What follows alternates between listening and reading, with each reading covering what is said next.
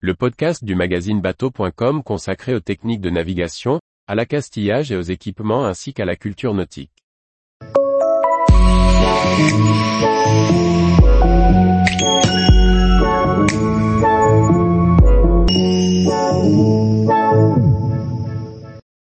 Comment suivre le position AIS de nos navires à terre?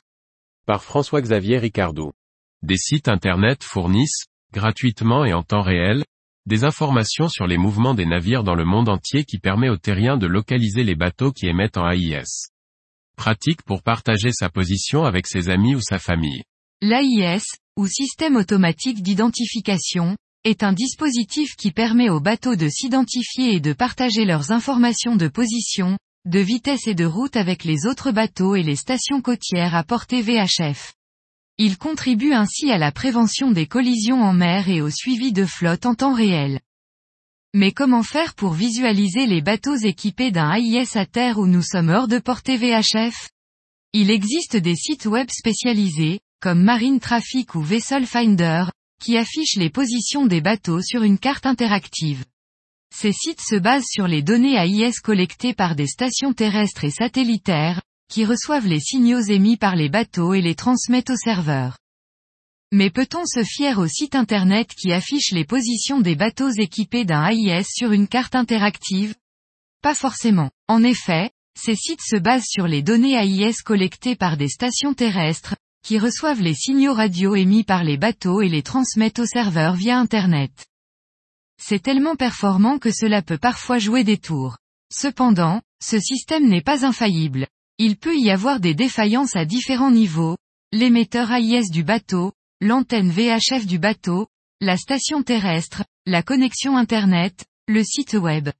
Ou tout simplement le manque de stations terrestres en mesure de recevoir le message AIS. Or, ces stations terrestres ne sont pas assez nombreuses ni assez fiables pour couvrir tout le littoral français. Le littoral métropolitain s'étend sur environ 1900 milles nautiques, 3500 km, alors que la portée d'un AIS est d'une dizaine de milles au mieux. Il faudrait donc au moins 190 stations toujours opérationnelles et connectées à Internet pour recevoir et répercuter tous les messages AIS. Ce qui n'est pas le cas. La portée des signaux AIS est limitée par la hauteur des antennes et la courbure de la Terre. Il se peut donc qu'un bateau équipé d'un AIS ne soit pas visible sur Internet s'il est trop loin d'une station terrestre ou s'il y a des obstacles, une grosse houle par exemple, entre lui et la station. De plus, même si l'AIS est utilisé par de plus en plus de bateaux, plaisance comprise, il reste encore beaucoup d'embarcations qui n'en ont pas à bord.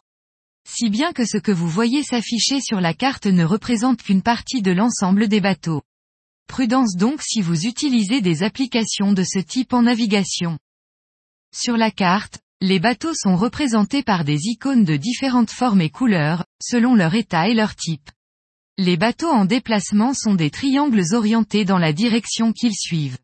Les bateaux à l'arrêt ou à faible vitesse sont des ronds. Les couleurs indiquent le type de bateau, cargo, pétrolier, passager, plaisance. Par exemple, les bateaux de plaisance sont roses. En passant la souris sur une icône, on peut voir le nom du bateau, sa vitesse et son cap. En cliquant sur une icône, on peut accéder à sa fiche signalétique, avec sa photo si elle a été renseignée. Avec le moteur de recherche, on peut aussi repérer les bateaux en tapant leur nom. C'est pratique pour suivre ses amis ou ses concurrents pendant leur navigation. L'AIS est donc un système qui renforce la sécurité en mer, mais qui n'est pas infaillible sur Internet pour une utilisation en mer. Néanmoins, ces sites en accès libre ouvrent de belles parenthèses pour les terriens en mal de mer. Tous les jours, retrouvez l'actualité nautique sur le site bateau.com. Et n'oubliez pas de laisser 5 étoiles sur votre logiciel de podcast.